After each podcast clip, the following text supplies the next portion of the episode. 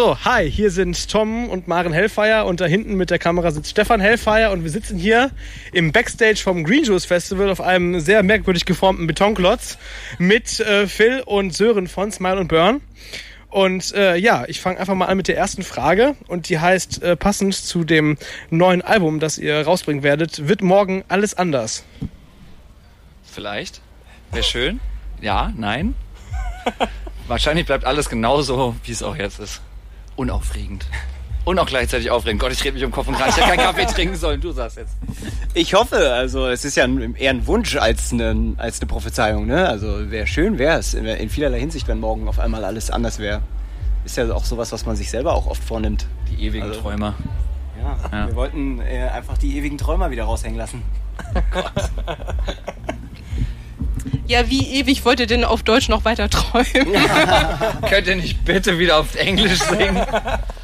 naja, so lange wie es äh, sich gut anfühlt, würde ich sagen.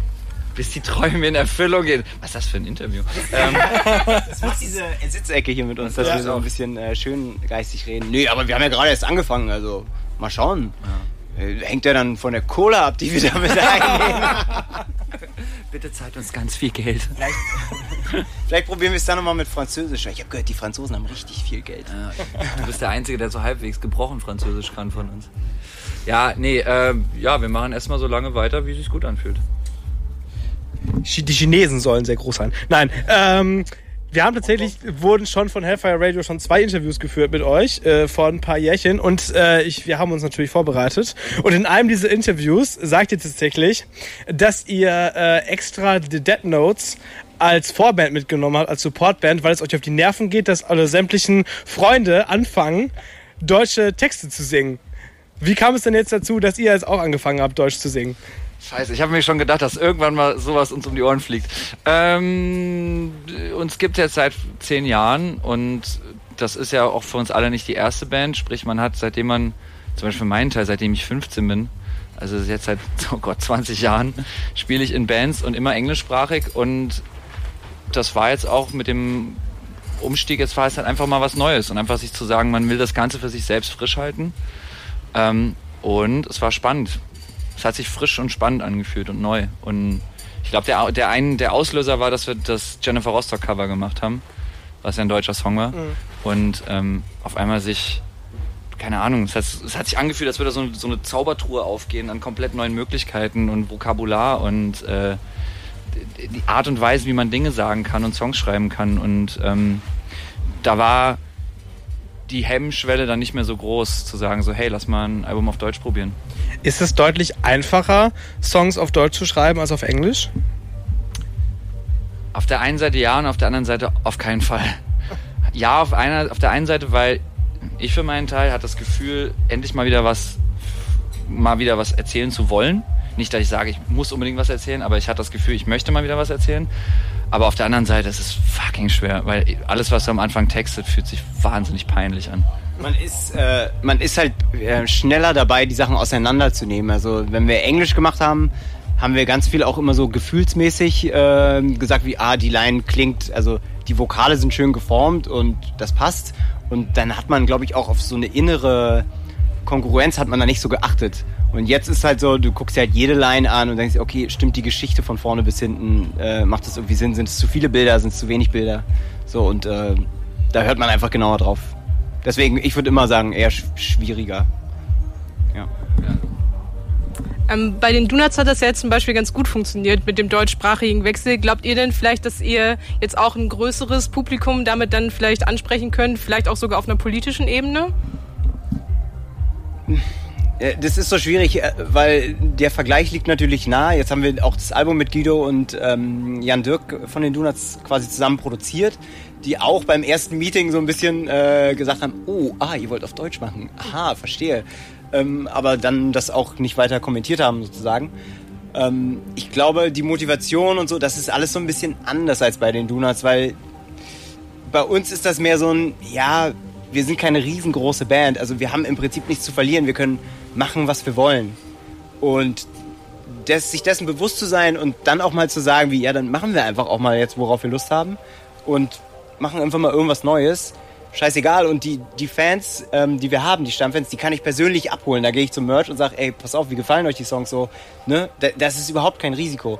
Wenn die Donuts, als sie die Platte erst auf Deutsch gemacht haben, das ist ein Risiko für die. Also wenn das nicht ankommt, dann ist es halt scheiße für die. Aber für uns ist so Narrenfreiheit, das heißt, das, die Motivation ist eigentlich eine ganz andere. Und was das Politische angeht, in den Texten sind wir ja eh äh, immer eher so selbstreflektierend, immer kritisch eher auf einer Ebene, ähm, die so hinterfragt wie, ey, was macht dich im Leben eigentlich kaputt? Also wir machen ja nie Fick die Bullen-Songs. Mhm. So, das machen die Donuts wirklich sehr gut, aber wir können das eigentlich gar nicht. ja, die hassen doch Bullen, oder? Haben sie mir mal gesagt. Ja, der eine davon ist doch Bereitschaftspolizei. Und ähm, deswegen ist das für uns eigentlich, ähm, die Ansprache ändert sich, glaube ich, in den Texten nicht. Und alles andere machen wir auf der Bühne, also Fick die Bullen sagen wir auf der Bühne, dann der trotzdem, wir haben ja vorher auch deutsche Ansagen gemacht und äh, deutsche Facebook-Posts und so. Äh, das tragen wir natürlich schon nach außen, das ist auch wichtig im Punk. Also das geht ja gar nicht ohne. So, ihr habt gerade die Donuts schon angesprochen. Ihr habt euch 20 Tage lang äh, mit äh, Guido und mit Purgen im Heavy Kranich eingeschlossen. Und Guido hatte auch noch Knoblauch im Gepäck. Seid ihr des Wahnsinns? Wie habt ihr das überlebt?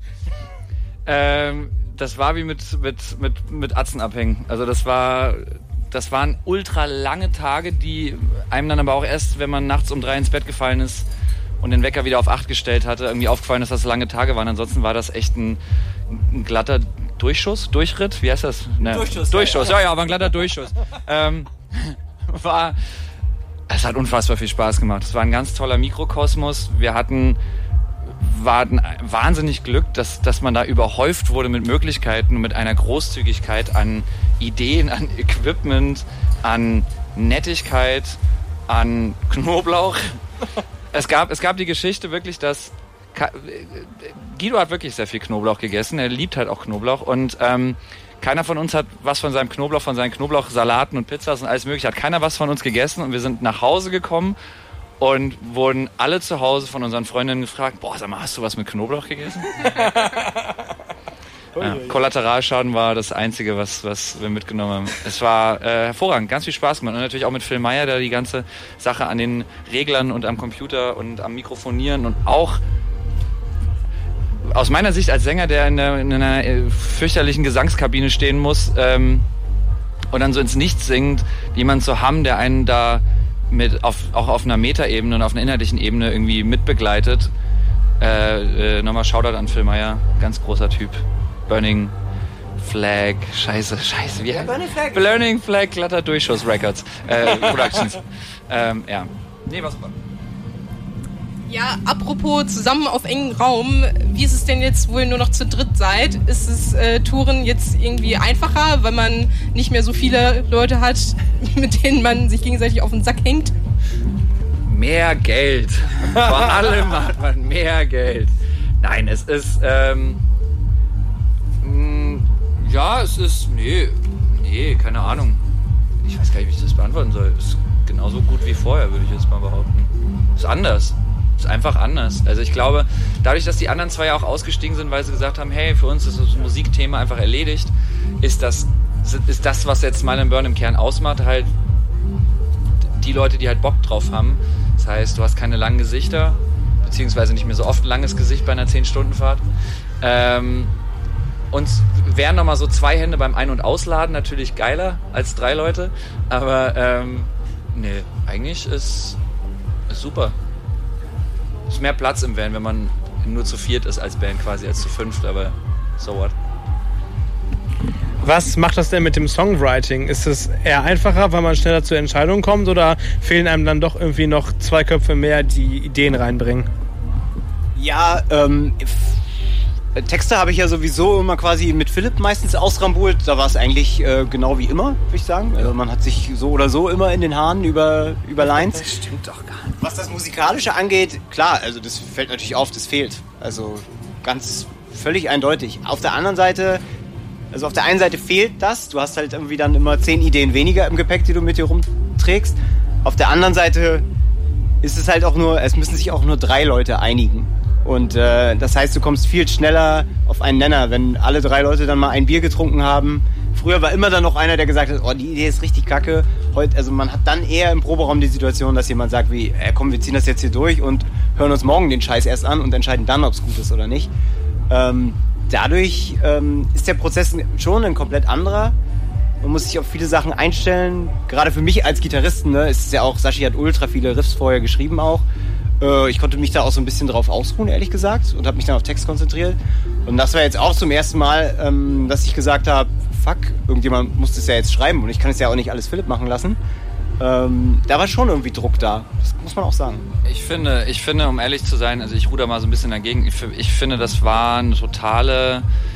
Ich sehe es eher im Positiven, weil natürlich haben, fehlen halt noch zwei weitere Meinungen, aber auch zwei weitere Meinungen, die halt zu Diskussionen natürlich führen bei fünf Leuten, die eine Meinung haben. Ähm, plus, ich finde, der musikalische Output war wesentlich höher als bei den Alben davor, an dem, was auch vorproduziert an Demos da war. Und ähm, es war auch einfacher, eine Linie zu finden, wo das Album hingeht.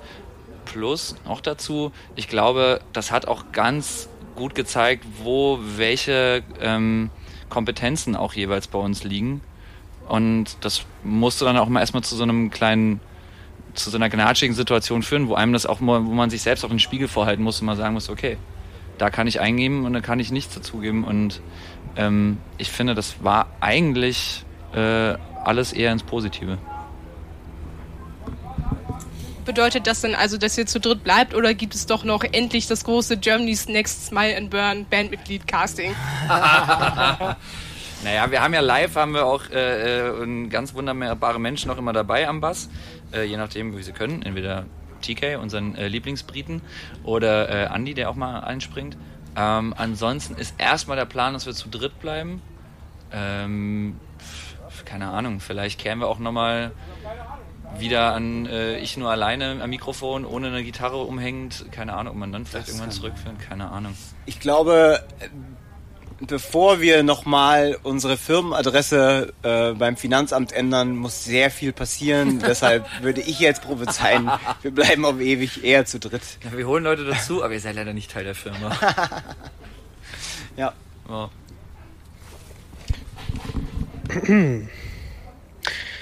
Ich lese einfach ab. Das ist sehr, sehr schlecht, ja. Ich schneide es auf jeden Fall raus. Ich lese meine nächste Antwort auch ab. Ja, okay. Deal. Soll es in Zukunft mehr Kollaborationen mit deutschsprachigen Bands geben? Äh, äh, Kollaboration im Sinne von sich äh, Songs zusammen oder was, was genau? Alles möglich. Songs zusammen, Support-Touren. Seid ihr der, der nächste Support für die Ärzte bei der nächsten, bei der nächsten großen Tour? Äh, da wir ja mit den Ärzten auch groß geworden sind und in dieselbe Klasse gegangen sind, glaube ich, ist das definitiv. Farin hat auch Fall, gesagt, ja. ja. Farin hat gesagt, nächstes Jahr erst Ärztetour, hat ja. direkt uns eingeladen, hat gesagt, ich beobachte euch schon seit zehn Jahren. und jetzt, wo endlich das, der deutsche Hammer gefallen ist, äh, kommt vorbei. Montreal ja. machen es nicht übrigens, es steht fest. es ist nichts geplant. Es ist äh, natürlich überlegst du dann halt dreimal mehr, ob du irgendwie eine Support-Tour im Ausland spielst für eine englischsprachige Band oder hier unterwegs bist oder wen du dir selbst als Support mitnimmst auf der eigenen Tour nächstes Jahr. Aber es ist nichts geplant. Es ist, äh, wie gesagt, dass wir auf Deutsch umschwingen, die einzige, einzige Überlegung war, haben wir Bock drauf und fühlt sich gut an, ohne dass man sich gesagt hat, okay, das könnte einem die Türen öffnen oder die Türen schließen oder wo können wir mit wem zusammenarbeiten. Das, äh, nee, das überlassen wir Management und Booking. Ja. Hattet ihr denn ansonsten auch ein bisschen Schiss in der Buchse, bevor ihr äh, jetzt diesen Schritt gewagt habt, auf Deutsch zu singen? Oder dachtet ihr euch so, ah, ist den Leuten eh egal? Ja. ja. Also ich war ja, ich, ich glaube, ich hatte den Anstoß gegeben damals, dass man so, hey, lass mal was auf Deutsch probieren. Und wir waren auch am Anfang, ich glaube, Sören war eh am Anfang so ein bisschen in der Mitte von oh, machen oder nicht. Unser Schlagzeuger Wolli hat auch gesagt, so, oh, finde ich jetzt überhaupt nicht gut. Management meinte auch am Anfang so, boah, Leute, ey, seid nicht, wie sehe ich euch als englischsprachige Band? Und da war ganz viel Unsicherheit, weil wir haben, wir sind zwar keine große Band, aber wir haben in unseren bisherigen vier Alben bisher irgendwie nie so richtig Scheiße fressen müssen, weil die haben immer irgendwie eine gute Resonanz erzeugt. Und das war das erste Mal, dass man sich dachte, so, okay, jetzt stellt man sich auch, dadurch, dass Leute auch auf einmal die Texte auch viel besser und schneller verstehen, auf einmal einer ganz großen Angriffsfläche. Und vor allem mit der Unsicherheit, dass du deine ersten deutschen Gehversuche, dass die schrecklich sind, wie es klingt, wie du singst, wie du textest. Und ähm, klar, die Befürchtung war da. Es schrumpfte aber auch mit all der Zeit, als je länger man dran gearbeitet hat Und ähm, ich glaube, bei mir kam nochmal die Nervosität hoch, einen Tag bevor die erste Single rauskam. Und jetzt äh, in die Zukunft geguckt, eher Anspannung oder doch Vorfreude auf das neue Album oder äh, auf die neue Tour? Ähm, naja, beides natürlich. Also klar, was ist denn das für eine Frage? Ich muss mal ganz kurz dieses Haar hier entfernen, das macht mich total wahnsinnig. Warte. Klar, Anspannung natürlich, weil es ist ja erst ein Song raus. Also kann ja auch sein, äh, dass man beim zweiten Song dann die Leute sagen, oh Gott, ich hab's immer gewusst, der Sellout ist real.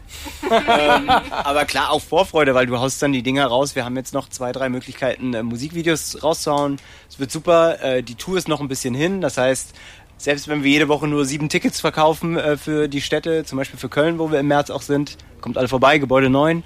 Ähm, ist es bis, äh, genau, wird es bis dahin auch noch voll, ne? Also deswegen ist da Vorfreude, klar. Natürlich denkst du ja auch wie, oh mein Gott, wie sollen wir das Gebäude 9 ausverkaufen? Aber ich bin da auch irgendwie, ist doch noch Zeit bis März, ne? Und im Notfall denkst du dir nochmal irgendwie was aus, was die Leute an, an den Ticketkauf bringt. Ich schwanke aber auch, um ehrlich zu sein, echt tagtäglich zwischen. Ich bin mega stolz auf das Album. Und auf der anderen Seite, fuck, die erste Single wurde so gut angenommen und die nächste kommt jetzt demnächst und ich denke mir die ganze Zeit so, oh, oi, oi, oi, oi. jetzt wird's spannend. Aber ja, das ist jetzt halt so. Wann dürfen wir uns auf die nächste Single freuen? Das weiß der da. Äh, September auf jeden Fall, Mitte September, Mitte September. sind wir am Start. Ich habe, glaube ich, gestern schon den, äh, ach, ich sag's nicht, komm. Jetzt sag's. Ich habe gestern schon den äh, Spotify, ihr, ihr, ihre Single ist eingeplant, äh, Link gekriegt, aber das hauen wir dann äh, zu gegebener Zeit raus, welchen Tag. Dann äh, bedanken wir uns ganz herzlich bei Smile Burn, bei Sören und bei Phil für das Interview. Vielen lieben Dank und äh, ganz viel Erfolg für das neue Album und die Tour. Morgen wird alles anders, vielleicht, möglicherweise auch nicht. Dankeschön fürs Interview. ja, danke. Wir lösen uns auf nach dem Album. Tschüss.